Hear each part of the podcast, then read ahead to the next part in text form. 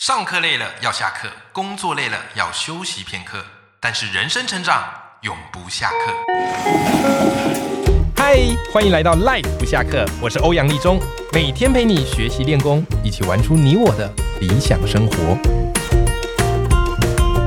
Hello，各位听众朋友，大家好，我是王立中，欢迎收听 Live 不下课，每天一集不下课，别人休息你上进，累积你的复利成长。你有发现最近我们这个节目哦，越来越有一种艺术的气息和品味，对不对？ 我们上一集啊，跟美惠老师聊到学钢琴，哎，其实我觉得音乐这一块真的是很重要，但我节目里面比较没有办法谈，因为音乐这种东西很多时候必须去感受的，我很难用口语跟你表达出来。不过我觉得真的就像俗话说，学音乐的孩子不会变坏。不会变坏之外，还可以锤炼出他的一些品味。如果你觉得，哎呀，现在有很多东西啊，孩子怎么都在着迷呢？其实有时候是那些东西本身就很有具有流行的魅力，但你如果要让孩子拥有更高的品味，他才能够去抗拒那些你觉得不是那么好的东西。所以我觉得学钢琴是一件很重要的事情。我跟大家分享一下，我小时候其实有学过钢琴，好，不过这个很不好意思，我现在太久没弹了，全部都还给老师了。但我当时印象很深刻哦，我当时是去那个雅马哈好学琴，因为那时候是团体班，你知道吗？哎，各位赖粉们，你猜猜看，我当时的团体班老师是谁？讲出来会吓死你的，好不好 ？OK，我没跟任何人讲过啊。我当时的那个雅马哈团体班的老师是辛晓琪，辛晓琪老师开玩笑唱那个《领悟》的啊，那个歌星呐、对不对？好，辛晓琪老师，你看厉害吧 ？OK 啊，啊，所以呢，其实我觉得我在学音乐过程当中，对我的影响是很大的。那当然啦，今天这集节目呢，我邀请到美惠老师来跟我们赖粉们分享一下。好，就是我们在让孩子学钢琴，有没有什么需要特别注意的事呢？我们现在欢迎我们今天的大来宾美惠老师。Hello，美惠老师，你好。 Hello，大家好，杨立松老师好。我跟大家分享一个好消息哦，最近美惠老师出了一本新书，叫做《古典钢琴大灾问》。哦，这本书我读了，非常的喜欢呐、好、里面很多东西又重拾我过去学钢琴的点点滴 滴。真的，我读到里面很多印象很深刻。啊嗯哼比方以前学钢琴，第一步就是要怎么样对，手指要怎么站，嗯，对对不对？那关于这个手指要怎么站，其实有很多不同的一个讲法没。错。美惠老师，我很好奇，你在书里有特别去讲这个学钢琴那个手指的问题。那你自己认为学钢琴基本功那个手指有没有什么要特别注意的地方？呃，其实呃，这真的是也也是一个大灾问、哦，嗯包括练习方法等等的。嗯那我里面有讲，其实你会发现那些呃在舞台上的演奏家，他对们因为他们的身形的不同，其实他们的姿势呃。身体的姿势，包括手指的姿势，都没有那么统一。是包括是抬指弹、贴键弹，其实这些都没有所谓的一定要怎么做。嗯所以，但是我就是有一些基本原则啦，比如说你可能刚开始练的时候，你的手指的第一关节还是要坚韧，嗯但是很多人就会觉得说，诶，可是我小朋友他就是一直没有办法坚韧啊，他嗯就是一直卡在那里啊。那我觉得建议其实一开始你就是一而再再而三的跟他提醒，嗯但是不要因为说他没有坚韧，你就很很生气的去矫正他啊。嗯就只是要一直跟他讲，慢慢的等他长大一点，他他他就会改过来。然后再来就是不需要太用力，嗯因为小朋友通常是为了要发出很大的声音，所以他们用压的，哦所以很自然而然他的那个第一关节就会凹陷。对所以其实你就让他先开始轻轻的弹，比如说在五六岁的小朋友，他们手指还没有那么的强壮，嗯所以其实就让他们轻轻的弹，但是去感受。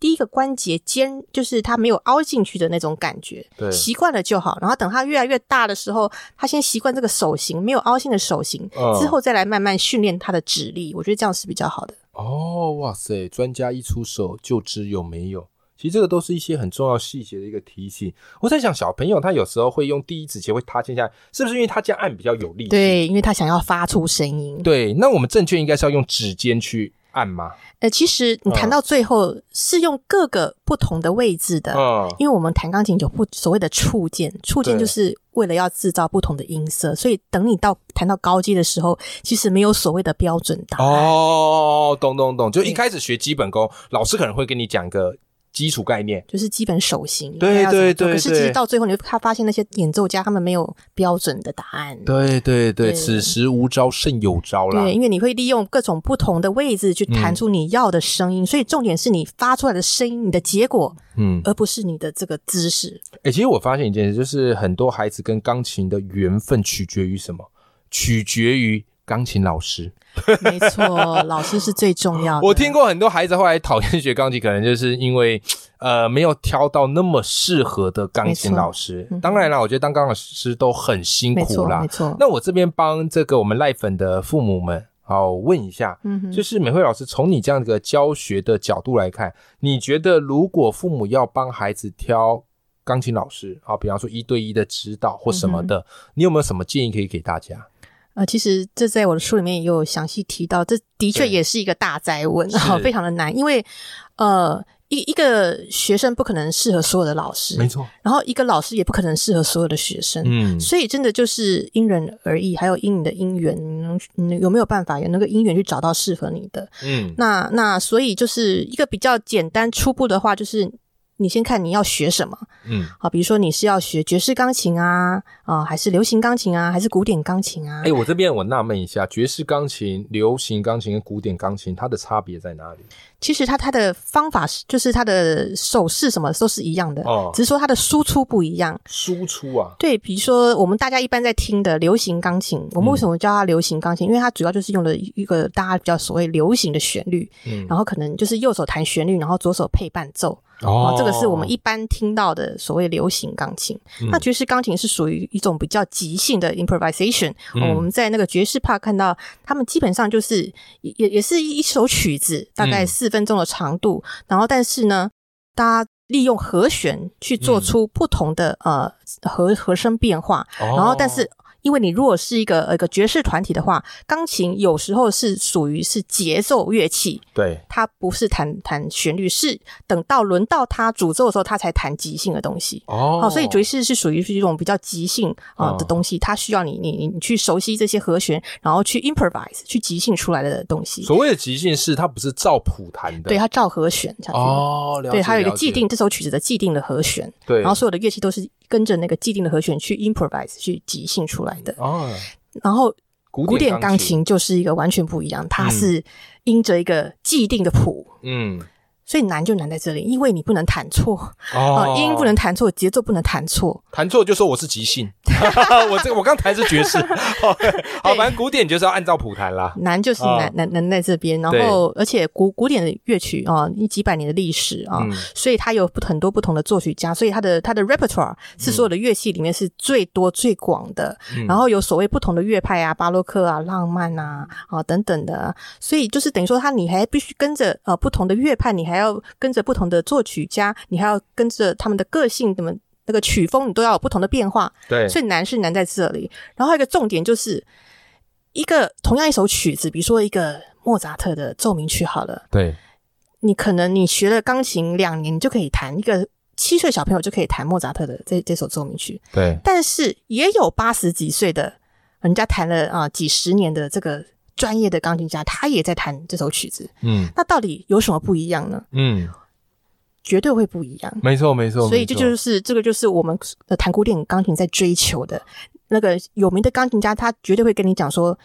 每首好的曲子里面永远有你追求不完的东西，他们永远哦都在发掘新的东西。了解，我以前的一个一位恩师啊，世界上非常有名的那个亚裔三重奏的钢琴家 m a n h a m Pressler，他就说，音乐几辈子都学不完，嗯只要是专业的音乐家都会这样跟你说的。嗯，OK。好，刚才我们聊到的就是不同钢琴的流派，对不对？嗯哼那美惠老师，你本身是古典钢琴出身，没。错，从小就是古典钢琴，古典钢琴出身的。OK，好，所以这个就端看你孩子想要去学没错哪一种。那除此之外，还有什么样建议给大家在挑选老师作为一个标准的？再来就是你想要走的多深多远，哦你是只是要自己自娱于人呢，自己嗯开心就好呢，还是你想要谈到呃，至少要肖邦叙事曲啊那种嗯古典钢琴一个、一个阶段呢？嗯，还是你想要像郎朗那种是站在舞台上呢？对，所以你会依据你要达到的目的而来选你的老师，哎，这就所谓以终为始。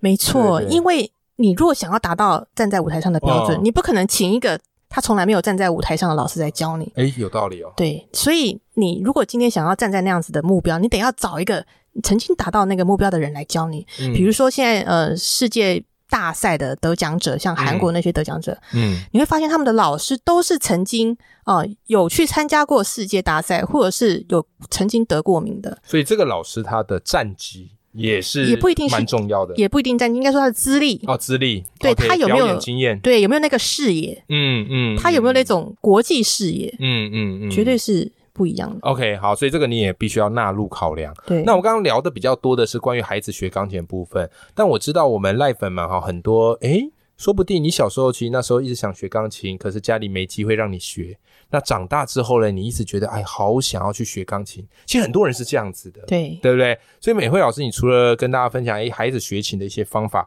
我发现你针对成人学钢琴也有一套很特别的方法，叫做全盖性教学法。好，可以让一个学琴的人在短时间之内进步神速。诶，可以跟我们听众朋友分享一下这个方法是什么吗？呃，其实这个方法是嗯根据我自己学琴的经验，对，应该是说是根据我自己的不足，嗯我所还有我自己学习的这样子的历程，我所归纳出来一个可能会对大家比较容易、快速、有效的嗯，呃来来学习钢琴。哦对，然后所谓全盖式，这是我自己造出来的词啊、是英文叫做 full telescope 啊、p i a n o 嗯 method，、它意思就是指说，啊，因为我们传统学习都是有点阶梯式的，哦、嗯我学习先学习一个音，两个音，再来三个音、四个音，继续加上去。嗯，啊、然后比如说节奏，先学简单的，然后再慢慢再难的。哎，那我这个所谓全盖式，就是我一开始哦，我不要让你像瞎子摸象，你不晓得未来是什么。我一开始就让你知道你未来要走到什么地步，就是以终为始。哦对，对但是你不用一下子就什么都会，但是你要知道，好、就你就是先知道了，你才知道你要往哪里走，嗯你才知道你要走多远。嗯然后，所以我就是特，我就利用一些我自己呃所想出来的一些招数啦啊，嗯嗯我想的招数，所以能让你快速一下子就可以把这些音都认出来，把这些节奏都理解。嗯这样子的话，你就不用呃需要花那么久的时间嗯去利用阶梯式，而是你是用一种有点像放射性的，嗯你只要掌握了基本原理，你就可以举一反十。嗯，因为我们发现很多很多小朋友，他才可能学了一两年，他还是每一首曲子都需要老师一首一首的教。对，这就是因为他没有呃掌握到这个全盖式的理念啊、对就是你必须了解为什么会这样子，你得要对抓到这个最中心的原理，这样你学琴才会快。所以我嗯等于说我一开始啊、就利用呃这个系统性，能让你嗯知道原理是什么，然后接下来。呃，经过这些影片课程啊、比如说十堂课之后，你就具备完全可以自学的能力。哎、其实刚才啊，美惠老师跟我私下有在聊天嘛，我们在录节目前在聊，然后你当时跟我讲一个概念，我觉得很有意思。你说很多人以为学琴就是很努力，然后重复的做同一件事情，其实不能说错，但是效率不够高。你说其实学琴是非常非常需要动脑的一没错件事，真的哎、，这是我第一次听到这个，因为我以前学琴就觉得啊，我反正我弹错，我就是练十遍啊，练二十遍，然后练到后来就不会弹错了，对不对？可是我没有想过用脑去学钢琴这样的一个概念，所以我自己在读你的书里，我发现有一个主题讲很有趣，就其实学琴有一些不同的步骤跟顺序，它有一套学习顺序的，对不对？那学习效率好跟学习效率差的人，他们最大差别就在于他们那个顺序用的是不一样的。嗯哼，所以从你的这个教学角度来看，诶，有效率的学钢琴的顺序应该是什么？呃，我在里面书里面提到，哦呃，大概是五个步骤哈。一对开始先读谱，然后读再谱来唱谱，然后哦再来试谱，是再来练谱，练谱最后就是背谱。哦，然后这个步骤呃，最好是就像我呃在上一期节目有提到的，哦最好是呃，如果你可以从胎教开始。嗯然后有经历过那个韵韵律班等等的，就是你可以先培养你的音高、你的节奏的稳定性，嗯然后当你看到谱的时候，你一开始先读谱，为什么要读谱呢？因为我们其实我们台湾嗯呃的学子大概有两种情况，一种就是很会看谱，就像我，然后另外一种就是听力耳朵很好，但是不嗯会 看谱。好、就是很多就是可能学团体班出来的，他们可能就是对视谱比较弱，因为他们嗯对耳朵先被训练了，但是他们却缺乏了这个视谱的这个能力。对，其实，在钢琴呃的你要学得远的话，其实这两者都非常的重要。你必须耳朵要好，而且你视谱也要快，这样才才才是可以走得更远更长的。所以一开始读谱是确认你真的有知道这些音是什么音，嗯然后再来唱谱是确定你要能够唱出这些音高。所谓的唱是我要边哆瑞咪，对这样子对唱对对哦，对，所以了这个解最好是你之前就要先先理解这些音音音高的相对音高，因为为什么要这样子呢？因为就是强迫你，然后再来你才能够真的是了解这些音的呃这个嗯相对关系，而且嗯你弹错你才会知道，因为有你知道有些小哦朋友他们弹错他们是不自知的，对对对对，所以这就这就会变成说，你要进步就有点困难，因为你在家里练习的时候，没有人告诉你你弹错了，所以等于说你每个礼拜你去，老师还是一直说你弹错，但是嗯你自己不知道，因为你的耳朵没有张开，你不晓得音高的相对音高有什么差别。对，对，这然后其实有点像是我之前听那个他们运动选手，分那个比方说知名的游泳健将嗯啊哼菲尔普斯，，对，他们都会做一个意向训练。嗯，这样不是说游泳哈，就直接跳水里开始游，不是。他游泳之前，教练会让他先想象他游的这过嗯程。对，那可能很多人在弹钢琴会有一个迷思，就是拿到谱就开始弹了。没错可是你刚刚这样讲，我才知道说，哎，不见得是拿到谱开始弹哦没，错要先读谱，读谱然后唱谱、对视谱，有这些步骤，你的那个学习效率才会变得更好。没错，好不好？你看今天访问到美惠老师，果然带给我们满满的收获，好颠覆了很多我们对于以往钢琴学习的认知。那如果你想要学到更多，美惠老师她除了这本书之外，哈，叫做《古典钢琴大灾问》，她也有开设一个线上课程。那她开设线上课程的目的很简单嘛，因为你传统的这个教学只能一对一，没那错一个人的时间有限，你居然想找他来，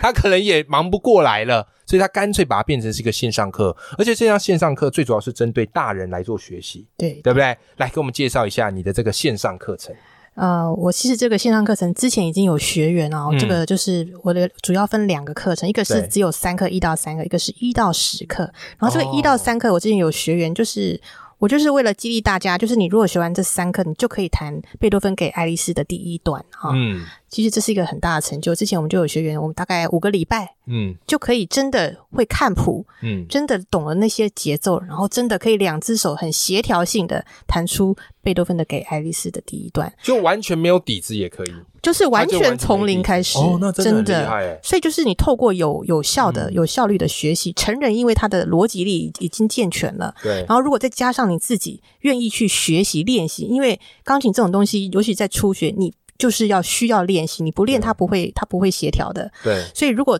就是搭配我的课程，还有你自己的呃努力不懈嗯的的这个练习，当然你如果是成人，你可以依照你自己的时间啊、但是你如果是如果就是完全的，呃就是愿意去学习、嗯主动去学习的话，你可以利用这种很经济的方式，嗯因为通常呃，你万一在学外面，你可能要经过一两年的时间，对但是我这个课程，如果你可以利用你自己空闲的时间啊、就是大概一两个月，你就可以完全可以视谱，然后对也可以认识节奏，然后也可以弹出来。那真的非常常棒，好，所以如果你想要重拾这个音乐的梦想，好，那我觉得美惠老师这门课程会非常适合你，而且今天特别有给我们赖粉们一些 service，好有一个优惠的折扣码，只要你到美惠老师的粉丝专业来跟我们分享一下粉丝专业名称钢琴博士吗？育儿日志， ，OK，钢琴博士妈育儿日志，那这个粉丝专业连接我也会放在节目的资讯栏，你点进去私讯美惠老师，然后给他这个我们的折扣码，好，就私讯他，我们折扣码的通关密语叫做欧样五零零。O H Y O U N G 五零零，输入进去呢，那么你购买这课程的时候就可以再折扣五百元啊！感谢美惠老师给我们听众这么的好康，好不好？只有欧阳立中的 live 粉们才有。太棒了，太棒了！好的，我们今天邀请到美惠老师，那她最近出了这本新书，叫做《古典钢琴大灾问》。好，那如果你想要学钢琴，或者孩子想要学钢琴，这本书我觉得是你必备的案头读物。那这本书我也会把它放在节目的资讯栏，欢迎大家一起来支持美惠老师的好书啦！今天非常谢谢美惠老师来到我们的节目现场。谢谢欧阳立中老师，好，我们跟听众朋友说拜拜。拜拜。